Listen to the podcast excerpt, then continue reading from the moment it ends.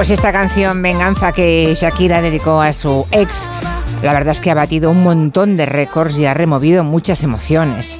No sé si la removió también a nuestra invitada de hoy, que también vivió, muy a su pesar, una, una ruptura que fue muy mediática. La recuperación de ese enorme desengaño sentimental es lo que ha retratado en un libro muy bien escrito que se llama Caminar sin punteras y que hoy sale a la venta. Ella es Almudena Cid, es una de las joyas del deporte español.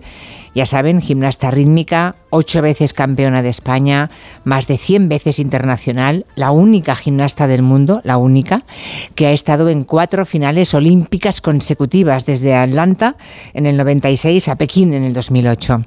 Almudena Cid, buenas tardes. Buenas tardes, Julia. ¿Cómo estás?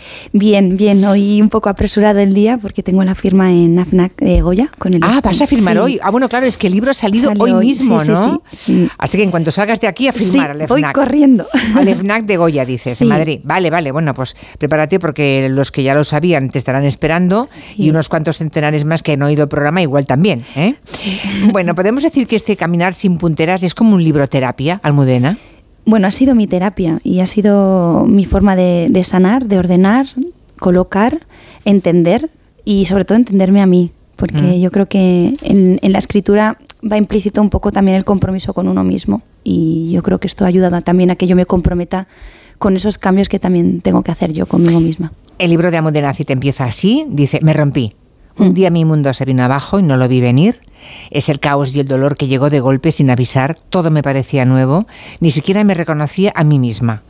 La de gente que ahora oyendo esto dirá, claro, es exactamente así como me sentí el día que me pasó lo mismo o, cosas parecidas que Almudena. Sí, bueno, creo que cuando algo te ocurre de forma sorpresiva que no contemplas, que no tienes en tu mapa ¿no? de tu vida y tu futuro sientes que salta por los aires, eh, claro, lo primero que es como que te quedas eh, sin, la capacidad de reacción, no sabes muy bien qué hay que hacer en la vida mm. y, a partir de ahí pues eh, tienes que hacer un trabajo muy muy importante de, hacer sobre todo un esfuerzo tremendo cuando tu cuerpo, tu mente y tu ser no quiere y, es muy difícil. Dices a lo largo del libro varias veces que, no lo viste venir, ¿no? Mm. Yo no sé si eh, el estupor, la perplejidad añade dolor, supongo que sí, ¿no?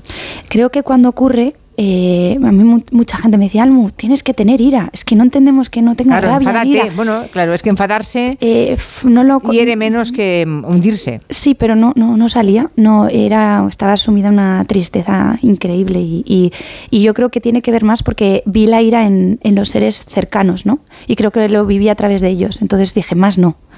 ¿Para qué?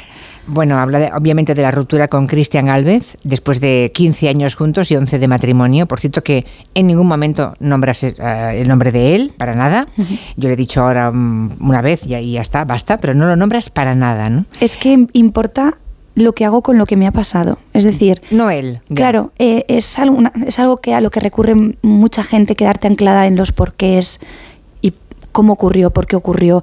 Y creo que, uno de los ejercicios más sanadores que, han tenido un efecto bastante inmediato o rápido ha sido escribir a partir de, lo que ha ocurrido, es decir, qué hago con lo que me ha pasado y cómo, cómo, cómo continúo ahora te faltaban herramientas, dices en el libro, ¿no? Mm, Vas explicando lo que has aprendido en la carrera deportiva eh, y cómo eso lo has pedido, lo, has podido aplicar a, ese momento emocional complicado que vives. Sí, bueno, es que eh, yo quería entender a medida que iba pasando el proceso eh, qué es, cuál era el resorte que yo estaba teniendo, ¿no? Porque me estaba resultando muy interesante lo que me llegaba un poco de fuera, ¿no? Eh, la gente, Almu, te vemos mejor, o oye, eh, ¿cómo has contestado en este momento? A mí me hubiera salido otra reacción. Hmm. Y entonces quise analizar un poco de dónde venía la forma de actuar mía, ¿no? Es como algo muy, muy, muy profundo y me di cuenta que tenía mucho que ver con lo que aprendí, fíjate, Julia, de los aparatos de la rítmica, es decir, el constante movimiento de la cinta para dibujar serpentinas, espirales, que parar es penalizar, como que, Almo, no puedes parar, tienes que seguir subiendo al escenario, tienes un compromiso, te debes a, la productora, tú no puedes parar aunque estés rota como salía a competir con el menisco roto o un pie roto, como he hecho, ¿no? Y lo entendí así, a través de la cinta, por ejemplo. Oye, ¿y qué, mm, en qué es diferente y en qué se parece una ruptura amorosa como la que mm, de la que fuiste víctima, porque no lo esperabas para nada, y la despedida de la gimnasia rítmica, que eso ya ocurrió en el verano del 2008?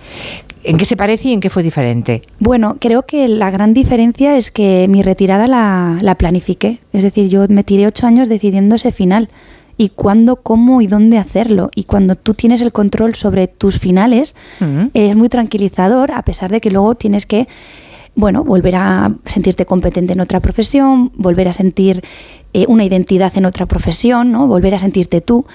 Pero claro, cuando ocurre algo así que no depende de ti y también cuando de repente viene la pérdida también ¿no? de, alguien o que no te lo esperas, que es que esto viene y no, tú no lo has elegido, pues ahí hay un duelo y, tienes que transitarlo y tienes que, el dolor tienes que atravesarlo y no puedes eludirlo. Entonces, em, cuando estas voces ¿no? del entorno que te dicen, va, tú tranquila que va a ser mejor, ¿no? Estas cosas que no te, que no te tranquilizan nada. Nada, que no valen para nada. nada. Esto pasa por algo, ¿no? Y dices, bueno, no hay que tenerlas en cuenta en el sentido de que las personas hacen como pueden lo que pueden en esos momentos y, y también aceptar que no todo el mundo sabe estar en ese momento como uno desearía porque no hay nada que calme el dolor simplemente tiene que estar. Pero son miguitas de pan que después de un tiempo estaban ahí y sabes para dónde van, ¿no? Y cuál es el camino a seguir.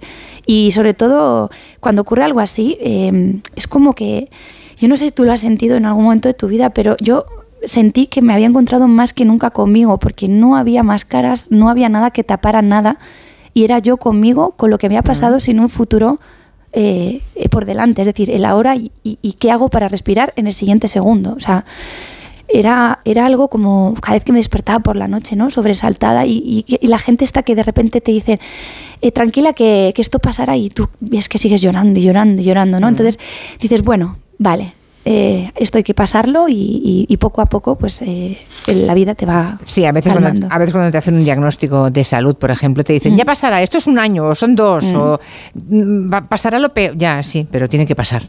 Sí. mientras no pasa es eterno no sí es eterno y además crees que el tiempo no pasa y que pasa para los demás pero no para ti. Y eso es agonizante ¿eh? ver que la vida de los demás sigue y la, tu, la tuya sientes que se ha parado por completo. Bueno esa pregunta clásica de que a veces en cualquier tertulia de amigos acaba por salir, ¿no? Sobre todo al hilo de alguna ruptura sentimental próxima, eso de que si es más duro dejar o ser dejado. En tu caso lo tienes claro. No, porque creo que para la otra persona eh, dar ese paso es muy difícil. Eh, yo me he librado de tener que dar ese paso, es decir, no he tenido que hacerlo y, ojalá no tenga tampoco nunca que, volver a hacerlo, Porque pienso en la agonía hasta que llega ese momento de la otra persona. O sea, yo, una de las cosas que creo que tengo es que sé empatizar, o sea, me sé colocar. Y esto le ha fastidiado también mucho a mi, a, todo el entorno, al entorno ah. mío, ¿no? Decir, Almo, pero ¿cómo puedes pensar así? Y yo, bueno, es que, no sé, me sale, me sale pensar en cómo, qué, qué me hubiera ocurrido a mí si hubiese tenido que tomar yo esa decisión. Ahora, Luego hay otras situaciones que, yo he sentido, que he vivido, que evidentemente considero que yo como Almo igual lo hubiera hecho todo de otra manera y hubiera afrontado esto todo de otra manera. Pero creo que es difícil para ambas partes. yo en esto estoy de acuerdo con, con, aquellos que intentan dejar y lo intentan hacer de la mejor manera posible, cuidando a la otra persona. La otra persona se niega a querer ser ayudada, se niega a querer ningún tipo de, ¿no? de nada, de conexión con la otra persona y esto es difícil. Pero no siempre es así tampoco, ¿no? ¿no? No hay una preocupación siempre, no hay una responsabilidad afectiva siempre por la otra parte. Entonces tú tienes que hacerte cargo de lo que te compete a ti, de lo que te puedes responsabilizar tú y de las respuestas que puedes encontrar en ti, no en los demás. ¿Y eh, se parece en algo el dolor? Eh, lo digo porque una deportista de élite como has sido tú tantísimos años, habrás tenido un montón de lesiones, tu cuerpo habrá, se habrá llevado un, montón de agresiones eh, a lo largo de toda tu carrera, extensa carrera deportiva. ¿Ese dolor físico de las lesiones se parece en algo al dolor ese emocional de cuando te rompen el corazón y no lo esperas? Cuando, cuando a mí me ocurrió creí que eran diferentes dolores porque nunca me había encontrado devastada, no me había encontrado nunca sin saber para qué servía en la vida, para qué quería hacer en la vida ahora, qué, sentido tenía mi vida. Se había ido todo, se, me había ido todo, o con él o con la vida, y, no entendía nada. Entonces creía que no, pero tiene todo que ver. Al final, em, cuando se te rompe un pie, crees que tus Juegos Olímpicos, o como me pasó a mí antes de los Juegos de Atenas, se me resquebrajó la fascia y fue justo un mes antes, me pusieron unas muletas y dije, ¡buah! Los Juegos se me han ido, o sea, no, no, no llego. Y entonces dije, ¿qué puedo hacer? Al día siguiente dije, vale, ya sé que el pie no va, pero ¿qué puedo hacer yo? Vale, no puedo entrenar de pie, pues nado. No puedo hacer el ballet de pie, pues lo hago en el suelo. No puedo hacer ejercicio, lo visualizo. Entonces empecé a buscar alternativas para inmovilicé el pie, pero el resto de lo que podía hacer, que estaba en mi mano, lo conseguí hacer casualmente o milagrosamente o no sé por qué, ese pie se recuperó a las tres semanas, me puse de pie, volví a entrenar y no había perdido el estado de forma y mentalmente eh, había descansado porque la dureza del día a día de cumplir el plano no lo tuve que llevar esos, estas tres últimas semanas y llegué mucho más relajada a esos Juegos de Atenas donde hice la competición de mi vida. Curioso, ¿eh? Mm. Claro, eh, lo que me resulta más sorprendente es que tú, tú te fuiste de casa mm, para entrenar, obviamente tuviste que dejar un mundo infantil, como el resto de criaturas que están con sus padres y con sus madres hasta que cumplen los 20 muchos o 30 años, ¿no? Como mucho alguno que se va a la universidad porque no la hay en, su ciudad, eh, se van a los 18 años, pero tú te fuiste muy prontito, muy, muy pequeña, creciste lejos de casa y por tanto siempre has sido una niña independiente. Sí. Y, que te has apañado sola. Ya tuviste que entender, y lo cuentas así en el libro, que no tendrías a tus padres cerca para llorarles ni para sacarles, para sacarte de ningún lío, ¿no? Al contrario, si tenías algún problema te aguantabas porque sabías que a la mínima iban allí a arrancarte y a llevarte a casa, ¿no? Sí, así es. Eso, claro, eso marca e imprime carácter. Sí, y también o sea, tiene una parte muy positiva eh, que además creo que es algo que yo destaco de mi personalidad, y es em, la autosuficiencia en el sentido de que maduré muy de golpe en algunos aspectos y en, responsabilidad, en compromiso, en este sentimiento de no fallar a los demás, pero en todo eso también te vas olvidando de ti y vas entendiendo que, el, que tu valía depende de lo que generas, no de quién eres como mm. persona, porque en ese equipo nacional estás y permaneces si das unos resultados, si no, estás fuera. Entonces, eh, yo quería seguir ahí tampoco quería mostrarle a mi familia un poco la travesía tan dura que yo estaba experimentando desde tan pequeña para que no me sacaran de allí y creo que esto es algo que he trasladado a mi vida personal y ahí está el error. Es decir, para algunas cosas de mi vida ha sido maravilloso porque lo siento cuando estoy en el, en el teatro, ¿no? Como actriz, mi compromiso con la compañía, todo esto está súper afianzado. Pero, por ejemplo, a la hora de experimentar mi, madurez sentimental, me, pues he visto que he cojeado mucho ahí. Y es mm. verdad que me he tranquilizado pensando que he sido buena en mucho, en muchas cosas y que en esto pues no he podido serlo, ¿no? Pero este libro puede ayudar a mucha gente, ¿eh? gente que esté pasando por esa experiencia. Yo creo que es una buena terapia leer mm, como tú lo cuentas. Bueno, eh, creo que tiene una estructura muy interesante, aparte de que creo que hay una metáfora constante en, en todos los capítulos, ¿no? Arranco con la descripción del aparato, algo inanimado, es un objeto y toda la simbología que hay detrás de ese aparato y lo que he aprendido y lo voy combinando también con escenas personales que aparentemente son inconexas, pero que tienen que ver al final con mi forma de ver la vida y cómo actuar en la vida. Y creo que hay es muy importante ver que estas personas que somos súper profesionales, que nos dedicamos en cuerpo y alma a la, a la profesión, yo al deporte, ¿no? al trabajo, eh, no podemos dedicarle de la misma manera a, nuestra vida personal o no hemos creído que podíamos, ¿no? Y hemos ido descuidando ese apartado y, luego pues ocurren estas cosas que dicen, uy, creo que paralelamente tengo que eh, madurar también en, el otro aspecto, ¿no? Y, no que no esté tan cojo, ¿no? En un aspecto y el otro. Estamos hablando con nuestra supercampeona eh, Almudena Cid, ex gimnasta de este libro que acaba de publicar, Caminar sin punteras. Eh, no sé si sigues sintiéndote una intrusa como actriz, porque estás de actriz, estás de gira, me parece ahora, con una obra de teatro que se llama Ladies Football Club, ¿no? Sí. Que, va, que es una historia que cuenta ah, cómo nació el fútbol femenino durante los años de la Primera Guerra Mundial, ¿no? Estaban los hombres en el frente y entonces las mujeres lo que hacían era ir a los estadios, jugar para que todo tuviera un pasatiempo y una diversión para todas las familias. Sí, y es, una historia preciosa que es bueno que se cuente también ahora, porque esto ocurrió y cuando los hombres volvieron del frente eh, les dijeron y les invitaron a que devolvieran el balón para seguir cuidando de sus maridos. Y entonces la devolución de ese balón supuso 50 años de silencio hasta el 71. Entonces creo que, bueno, es importante eh, contar, ¿no? Y, mm. seguir y, no devolver cuando uno siente que quiere seguir en algo, ¿no?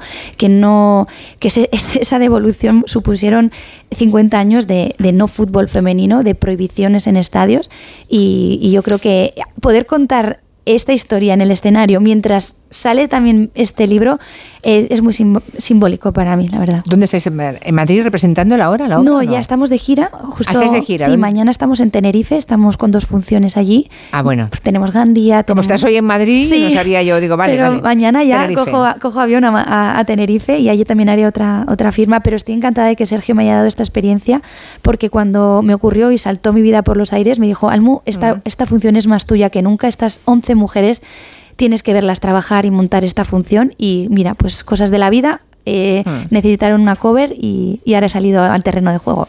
¿Y te lo pasas bien? Mucho. Fantástico. o sea, has abierto otro camino, ¿no? Sí, sí, sí. Hay la verdad en el, en el libro, que lo recomiendo, la verdad, no sé si lo has escrito, si ha habido alguien que haya echado una mano en el tema ah, literario, pero es que está muy bien escrito Almudena. Sí, es que cuando me reuní con la editorial, bueno, me llamaron al muy poco tiempo de, de la ruptura y yo pues casi que no les hice ni caso, porque estaba, yo cómo voy a escribir sobre el amor si acá no entiendo lo que me ha pasado. Entonces pasaron los meses y muy sutilmente y elegantemente me dijeron, Almu, necesitamos testimonios de mujeres que cuenten esta travesía, eh, ¿qué haces con esto que te ha pasado? ¿no? Y entonces me acuerdo que dije, solo puedo escribir si escribo desde aquí. entonces les conté el toda la historia de los aparatos y me dijeron, Almu, tienes el libro. yo, pero ¿cómo voy a tener el libro si me faltan 280 páginas? Estaba histérica. Y mira, pues poco a poco fui desgranando. Está muy bien escrito, Modena, que lo sepas. Sí, sí, Estoy feliz porque hay una simbología muy, muy bien, escrito. Y hay cosas eh, a veces que están dentro de cuadritos, así como con lacitos, que son reflexiones, y hay, alguna buenísima, eh, escuchen los oyentes. Dice, a veces no nos damos cuenta que las relaciones se nos quedan pequeñas, que no permiten crecer sino que comprimen, aprietan, y si no se remedia, entonces eres tú quien se va haciendo más pequeñito para encajar en esa relación y no te vas dando cuenta. ¿no? Sí, esto es porque a lo largo de mi carrera deportiva he vestido bueno, más de 60 maillots y están hechos todos a medida del cambio corporal que yo he tenido a lo largo de mi vida. Y en mi, en mi vida amorosa, en mi vida personal, pero ya no la última, sino la primera que tuve, es que hay un patrón ahí que yo no me he dado cuenta, era un patrón de un maillot pues, que no estaba hecho a mi medida, a mi medida vital amorosa y, y, esto es algo que gracias a esta situación pues he podido ver que no veía y, y ahora es donde yo estoy trabajando ahora. Mm. Un porcentaje de química. Dices que hay un porcentaje importante del amor que es química y tú dices que en la ruptura también hay química. Claro, es que en el fondo todo lo que nos ocurre es química. Sí, sí. Eso no sé si añade algún consuelo o, más desesperación. Creo, no lo sé. Bueno, a veces pienso que no hay que pensar tanto. No, ya, ya, Pero, y dejarse llevar y sentir. Creo que tenemos una responsabilidad con lo que hacemos con las personas, eso sí. Mm. Creo que depende de nosotros también hacer más o menos daño. Y, y bueno, yo lo que quiero es, mientras transite en este mundo, eh, seguir siendo empática e intentando serlo y si me equivoco, intentar saber rectificar y, creo que está ahí porque todo el mundo tiene sus necesidades de ser feliz con, la vida que quiere, pero creo que la manera en que se hacen las cosas es lo que nos depende de nosotros, ¿no? Y creo que esto ha ayudado a, afianzarme más en mí, en decir, bueno, cada vez que hagas algo, Almo, piensa en la otra persona, ¿no? Estaba pensando en el cajón de doble fondo ese que tenías em, cuando eras gimnasta, un cajón de doble fondo para esconder allí alguna chuchería, alguna galleta, algún chocolate. Te deseo que tengas un, buen cajón de doble fondo. Sí. Hay que tenerlo siempre. Sí, siempre. No solo en la niñez, toda la vida, por si acaso, ¿no? Sí, y seguir siendo niña también, sí. Sí, señora. Almudena Cid, me ha encantado, me encantó hacer un rato de televisión el otro día contigo y hoy charlar de este libro que la verdad, el otro día cuando hablamos, cuando te vi, no tenía ni idea que me iba a interesar tanto y que está también escrito. Caminar sin punteras. Almudena Cid, un abrazo muy grande. Muchas gracias. Que vaya muy bien, que sigas disfrutando de la vida. Muchas gracias. Y de vez en cuando cabreándote con ella. También. las dos cosas entran. Sí. Hasta pronto. Hasta pronto.